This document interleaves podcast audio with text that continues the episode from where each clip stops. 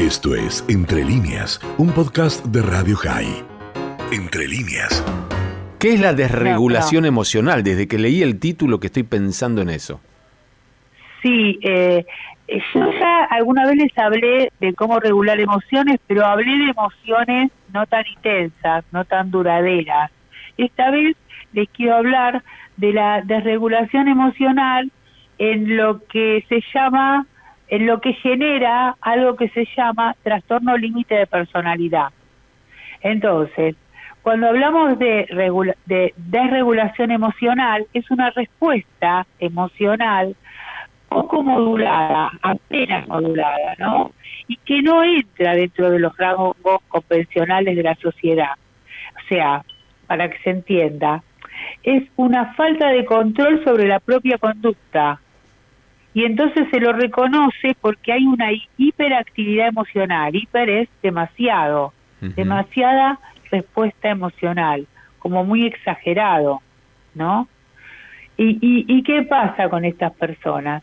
El tema es que sienten emociones muy intensas y que surgen así rápido y con mucha facilidad, no las pueden controlar y no pueden volver a un estado de calma como lo haría la mayoría de las personas. Les dura este este este estado. Pero, ¿qué, tipo de emociones, Silvia? Porque estoy tratando de pensar en, algún ejemplo práctico, ¿no? en imaginarnos a nosotros. ¿Qué tipo de emociones? Y bueno, a ver, por ejemplo, llego a casa y las cosas eh, no, no están como yo quería, o tuve un día un poquito difícil, eh, me quedé con el coche, o alguien eh, me discutió algo en un negocio, dice que, que me adelanté en la fila, por ejemplo, esto para hablar de ajenos, ¿no? En la escuela un chico puede ser eh, una conducta agresiva hacia otro, desmesurada, eh, hasta una reacción hacia la maestra, eh, gritos, llanto, insultos, eh, desmesurado. Claro, fuera de la proporción de lo que lo causó. Claro, por ahí a vos se te ocurre algún ejemplo. Ejemplos hay muchos, de, de estos que a uno lo frustran, ¿no? De que por ahí otro dice, como alguien dice a la pucha, esto lo escuché hace poco, y a la pucha, uno dice y pasa. Sí. No, o uh, se me volcó el vaso, o me volcaste el vaso de agua acá en el piso, pero es un ataque. puede puede ser algo como lo que vemos a veces en un noticiero, que uno se... un coche encerró a otro y el tipo en vez de, insultar se baja con un caño y empieza a romper el auto del otro. Sí, exactamente. Sí. O esas mujeres despechadas que van y rompen también. Sí, le, prenden, le prenden fuego o le pintan el auto al, ex. Bueno, sí, es, es, está interesante lo que decís, porque esta ira va no solo sobre las personas, sino también sobre propiedades. Viste como la pataleta del chico que le pega a la mesa porque se golpeó, pero acá es más grave. Mala, mala, mala la mesa. Le pegás y le decís mala. La mesa es mala. Sí. Eh, puede ir a incendiar una casa, puede, eh, bueno, puede desde lo mínimo a lo, a lo máximo. ¿Y esto que genera? Cansancio en el que lo sufre y cansancio en la gente que, que lo rodea, ¿no? Claro, que también lo sufre. Un riesgo, sí, es un riesgo grave para un desconocido y es un sufrimiento constante para la familia, para los amigos, sobre todo para el que convive, ¿no? Con alguien así. Entonces, como yo, yo siempre trato de contarles que no hay que asustarse de las emociones, porque son básicas, todos las tenemos, ¿no? Siempre les digo, bueno, de las buenas está la alegría, la sorpresa, y de las más eh, molestas tenemos la tristeza, la ira, eh, eh, la, ira, la tristeza, la depresión. la depresión es un trastorno, pero ese tipo de emociones que, que, todos lo tenemos. Claro, lo, que vos me decís, Silvia, es que, por ejemplo, una persona que está triste por algo, en lugar de eh, lagrimear un poco, de sentirse abatida, de repente tiene un llanto desconsolado que dura horas y se, entra a pegar la cabeza contra las paredes y vos decís, ¿qué le pasó? Sí, no, o decís, para tanto, pero ¿qué le dije? Eh, también hay que ver el carácter de la otra persona, ¿no? Porque es muy difícil no sentir culpa por ahí. Digo para el que acompaña a esta persona, ¿no? Por eso, por eso, además de un tratamiento para esta persona, hay muchos grupos para las familias de los que sufren trastorno límite de personalidad. Eh, van grupos, los, eh, eh, van a los grupos la familia para ver cómo manejan esta situación. Y, respecto de, de, situaciones que uno imaginaría positivas, porque mencionaste vos antes la alegría, ¿no? ¿También allí puede haber un descontrol en el manejo de esa misma emoción, de, la alegría? Exacto. Que por ahí puede ser menos peligrosa, pero sí es difícil. No, no, sí, claro. Por ejemplo, la bipolaridad tiene eso que decir, que en el momento de mucha alegría, eh, que es demasiada, la gente eh, gasta desmesuradamente, puede tener relaciones sexuales eh, promiscuas, piensa que todo lo puede, puede jugarse, qué sé yo, una casa, ¿no? Pensando que, está, que es genial y después, bueno, le viene la otra etapa que es de la depresión. Eso sería la manía eh, en los trastornos bipolares, que es demasiada alegría, demasiada dopamina, ya para hablar en términos más neurocientíficos. Eh, así que bueno, las emociones eh, son un estado de alerta que nos permiten darnos cuenta de las situaciones porque si estamos tristes y, y, no es tan intenso lo que sentimos, esto que hablábamos hace poco, ¿no? Que, una vez me dijiste, me di cuenta que yo estaba enojado, no era tanta tristeza, sino entonces eso es como un alfabeto. Las emociones nos sirven para distinguir qué estamos sintiendo y poder expresárselo al otro y que el otro nos pueda entender. Esto es en lo normal, ¿Y uno se puede entrenar para aprender a regular esa respuesta? Sí, sí, sí. Igual hay investigaciones, no está todo dicho, hay medicación y hay eh, un aprendizaje. Eh, hay una psicóloga, eh, Marcia Linehan, que creó eh, como una otro tipo de psicología para tratar este tema en especial. No sé si es cierto que dice que ella sí lo sufrió y por eso se dedicó tanto a esto. Eso se los dejo a ustedes. Si, si quieren investigar, eh, pero ella hizo con esto, eh, construyó muchos conceptos para tratar eh, a este tipo de gente. Y, y, y qué se vio? Bueno, vos decís, y bueno, ¿y qué tiene de diferente esta terapia? Eh, porque en realidad la, de las mejores terapias para tratar esto es la cognitiva conductual, porque ahí uno le enseña al paciente a trabajar estas habilidades, a bajar la ira, a no enojarse tanto, a ver cómo puede manejar eh, esta situación de otra manera, se, ¿no? Se pone el mismo ejemplo y se le ayuda a pensar, a ver, de qué otra manera eh, se lo podría eh, haber enfrentado, ¿no? Ahora, eh, si ustedes se preguntan qué diferencia hay entre la terapia cognitiva conductual y la terapia esta que se llama dialéctica conductual, parece palabras difíciles, pero yo se los explico todos. Acá en la terapia eh, que creó eh, esta psicóloga, Marcia Linehan, acá se trabajan más los conceptos de aceptación y cambio. O sea, me acepto que soy así, que grito, que lloro, que soy irritable, que, que por ahí me enojo demasiado y después no sé cómo volver atrás, porque también es difícil, ¿no? Gritar tanto, llorar tanto, ¿y cómo vuelvo atrás? ¿No? Entonces, aceptar que a uno le pasa eso y que va a ser esa la única manera, digamos, de, cambiar, ¿no? Y que se perdonen ser así para poder cambiar. Porque si no es un círculo, e, entran en una depresión, porque finalmente la gente se aleja.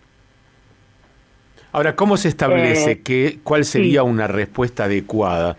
Porque alguien puede decir, mira, para vos esto, esto que a mí me pasa eh, es una pavada o no es tan serio o tiene arreglo, pero yo siento esto, yo eh, estoy desesperado porque lo que yo siento respecto, o sea, mi emoción me, me da mucho más fuerte, porque claro, el que lo está viviendo realmente estaba pensando en el ataque de pánico, que parece ser una respuesta exagerada a un temor. Decir, mira qué tonto. Y sí, Ahí puede decir, oh, mira, se asusta de una araña. ¿Cómo vas a sentir que te vas a morir por un, una palpitación que al final... Exactamente. Y pero, evidentemente... pero se hace como lo estás diciendo vos ahora, explicando lo que significa para vos. Que, que lo que para otro no es tan importante, para vos tiene una intensidad y un dramatismo terrible y que lo estás tratando. Claro, bueno, en realidad importante que lo digas, vos ¿eh? mencionabas es importante que lo digas, lo estoy tratando. vos mencionabas la necesidad de cuidar al entorno, o sea, de cuidar al cuidador, pero también el cuidador tiene que comprender lo que le está pasando al otro y no subestimarlo, porque uno desde entre comillas, desde la normalidad, desde la racionalidad, puede tender a decirle al otro, sos un pavo, sos un exagerado, dejate de joder. Sí, pero que vos, que, vos me lo digas no me cambia, esto es lo que estoy sintiendo, el problema es lo que siento. Sí, decirle eso al otro, ¿sabés qué sería? Repetir lo que seguramente ya vivió en su infancia. Hay una palabra que se llama invalidar. Seguramente, seguramente, o, o a lo mejor en su infancia, este tipo de personas sintieron invalidadas sus emociones. ¿Qué quiere decir esto? Que si lloraba le decían, no, por eso llorás, eh, no podés tener sed. Un viaje, ¿no? En un colectivo, tengo sed, no, no, no, no, no podés tener sed. No, no, no, no podés tener ganas de ir al baño ahora. Y, y, y en lugar de, de entenderlo, son muchas repeticiones de este tipo, ¿no? Es por dos o tres veces. Eh, se criaron en lo que uno llama un ambiente invalidante, o sea, sus emociones no eran entendidas. Entonces tenía que hacer mucho escándalo para que se lo escuchara. Entonces, eh, se habla de que, a ver, no le vamos a echar tampoco toda la culpa a, los padres, porque tampoco es así. No, pero el 90% se habla sí. de que no, no, se habla de que ya este chico vino con una vulnerabilidad biológica, algo que es propio de su naturaleza, ¿no? Como a veces yo les, les explicaba, qué sé yo, un axón más largo o más corto de una neurona, ¿eso quién tiene la culpa? Y eso a veces hace que tengas conductas diferentes. Entonces hablamos de que a una vulnerabilidad biológica se le suma el ambiente invalidante. Por ahí uno vino con esa vulnerabilidad, pero el ambiente no te entendió, ¿no? Te hizo más fuerte, te, te comprendió y no llegás a sentir que no te entienden. No tenés necesidad de gritar, de llorar, de hacer todo, todo ese escándalo, ¿sí? Acá me dice eh, Nati, eh, Nati me dice, qué interesante este tema con la psicóloga.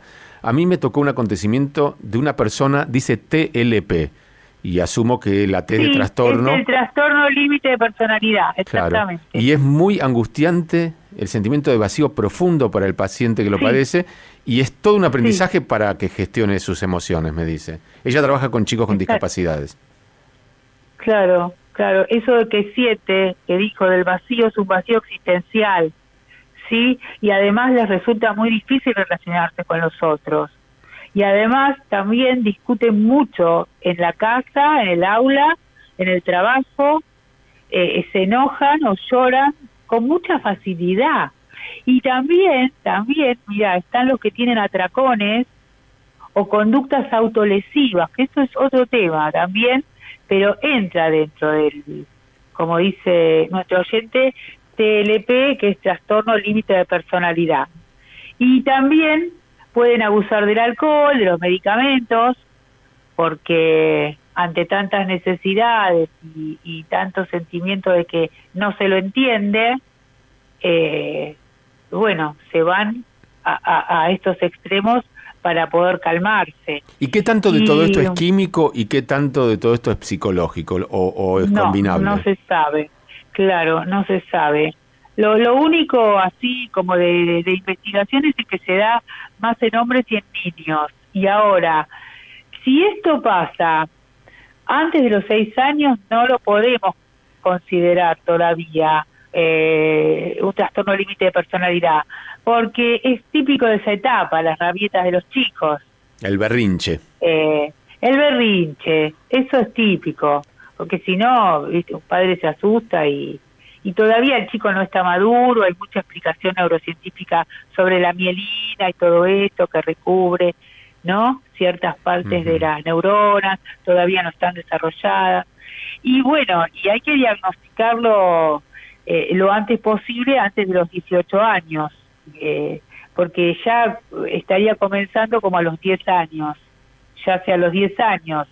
Eh, hay una intensidad y una duración desproporcionada, ahí sí, ya hay que, habría que consultar y hacer un, buen diagnóstico. y después, bueno, si esto se diagnostica, porque lo difícil es no poder diagnosticarlo. Eh, si se diagnostica, eh, bueno, la, investigación está, está en fase de desarrollo. Hablan de medicación y psicoterapia. Yo, digamos, puedo hablar más de psicoterapia. La medicación está en estudio. Eh, Ahora, ¿cuáles, pues, ¿cuáles, ¿cuáles son los síntomas? ¿Cuáles son los síntomas que deberían alertar a un entorno para buscar ayuda? Y bueno, eh, eh, esto de, del llanto fácil, el enojo por cosas, el enojo este, un enojo muy, muy exagerado, eh, hay una inestabilidad afectiva, un día están bien, otro día no, hasta un trastorno de identidad, quién soy yo, para qué sirvo o no sirvo para nada, mi novio me dejó, entonces nadie me va a querer, nadie, muy impulsivos, muy impulsivos. Eh, esas son eh, algunas de las de, las características, ¿no? Pero sobre todo y sobre todo lo que les decía al principio, esta falta de control de la conducta. Esto uno se da cuenta es algo diferente, que estalló de una manera que no era esperable.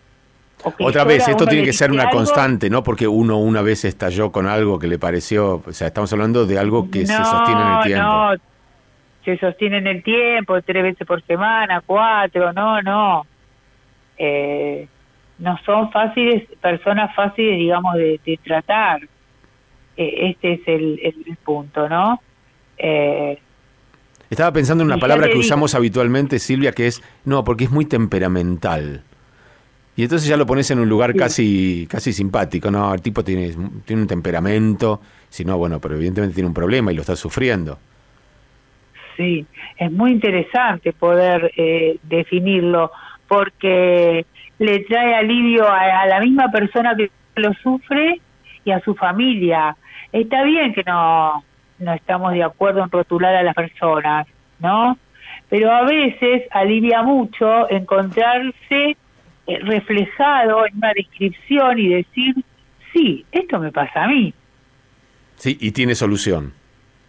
Y claro, sí, eh, no será solución para siempre. Uno sabe que tiene esa vulnerabilidad.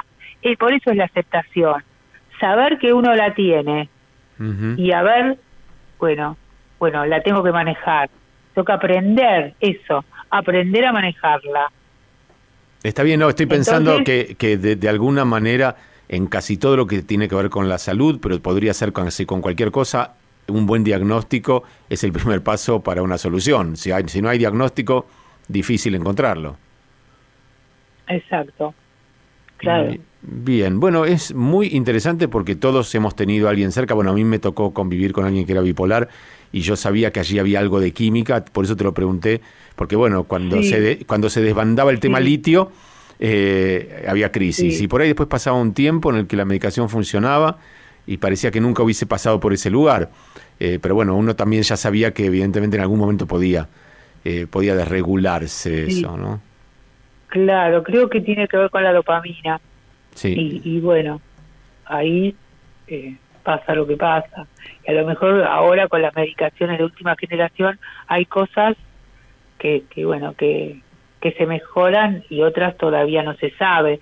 Hace poco escuchaba, no, hace poco no, fui a un congreso hace unos años, congreso en el Durán, viste, hay un médico que trabaja con transexuales y con todo eso, ¿no? Pero igual eh, lo que les voy a decir no tenía nada que ver con eso. Eh, uno de los médicos contó, y a mí me resultó muy interesante, que a veces hay enfermedades que ellos las llaman raras, pero que los laboratorios no les interesa eh, investigarlas. Entonces él ponía el ejemplo, decía, por ejemplo, mi tía no le baja la presión, no le baja, le dan esto, le dan lo otro, no le baja. Dice, son enfermedades raras, pero como no reditúa, no las investigan. Eso fue lo que escuché en un congreso y un poquito me cerraba, ¿no? Y algo de eso hay, viste que en general si tenés una enfermedad más te vale que la tengan muchos, porque si estás vos solo o son pocos, hay un problema. Exactamente, exactamente. Por eso hay que conocerse y poder expresar lo que a uno le pasa, para que el otro pueda entender que, que, le pasa algo distinto. Acá te manda saludos del turquito, que está ahí, ¿eh? yo no te leo todo lo que dice porque sería terrible pero básicamente te lo resumo. No, te lo resumo. Él dice, yo sufro de un síndrome que se llama MDSNSB. Es mal día si no se vende. claro, ¿viste? Escuchó, escuchó TLP y dijo, bueno, yo también tengo siglas. Y sí, sí, es, es, debe ser un trastorno que tiene, una enfermedad rara. Sí, para él, para él bipolar es temporada de invierno y temporada de verano. Claro, eh, tiene que juntar más gente para que lo investiguen. Sí, sí, sí. Igual se casó con una psicóloga, eso lo sabemos nosotros, pero bueno, es otro tema. Ah, ¿verdad? Sí, sí, sí. Dice él que no ejerce, pero bueno, eso no es, una, no es una respuesta. Pues es que yo tuve aquí un, eh, un crítico de cine mucho tiempo, que también era psicólogo de profesión, y un día le pregunté si ejercía y me dice, no, no, ya me curé. Ya me curé. sí, claro. Dice, no, yo era, era, psicólogo, pero ya me curé. No, pero está bien, él había encontrado en el cine su pasión y dijo, bueno, está bien. Seguro. Lo que, estudié, estudié y se dedicó a, eso que lo apasionaba y me parece fantástico. Que también poder cambiar lo que uno está haciendo por algo que le dé satisfacción o placer, hay que tener un aprendizaje que probablemente porque era psicólogo pudo analizar. Otros morimos de miedo de cambiar y dejar todo lo que hacemos por algo que nos dé más gusto, por ejemplo. Pero bueno, él, lo decía con mucha sí, gracia. Sí, eso está conectado con el placer y es muy interesante para otro tema. Bueno. Sabemos conectarnos con el placer. Vos sabés que yo tengo el síndrome de TIP, que tengo que ir a la pausa, pero antes vamos a contarle a la gente cómo te encuentras en las redes. Contame vos, contale. Bueno, estoy en Instagram, Silvia, eh, creo que guion bajo, Basneco, arroba Silvia guion bajo, Sí, si lo ponen en el buscador lo van a encontrar porque si lo hice yo lo puede hacer cualquiera, básicamente, ¿no? bueno, no seas así. Bueno, no seas malo con vos. Vos sabés, Silvia, ya te, ya te conté, cuanto más abajo te tirás, después los otros te dicen, ah, pero no eras tan gordo, pero no eras tan tonto, pero no eras tan ah, petizo. Es una estrategia. Es una estrategia que me va, me va funcionando. Me va funcionando 58 años. Bueno, si es una estrategia, está bien. Te puede pasar al revés. me, parece que eras más, más, boludo de lo que pensabas, pero bueno, por ahora funciona. No, pero mirá que si uno utiliza una estrategia abusivamente, después no, no está bueno. Bueno, pero bueno, mientras que funcione. Por esta semana voy a dejar de decir que estoy muy gordo para que otros me digan que no estoy tan gordo. Pero es una semanita, lo, lo dejamos descansar. Dale. Silvia. Un abrazo a todos. Es un gustazo charlar contigo y nos encontramos en una semana. Chao. Esto fue Entre líneas, un podcast de Radio High. Puedes seguir escuchando y compartiendo nuestro contenido en Spotify, nuestro portal radiohigh.com y nuestras redes sociales. Hasta la próxima.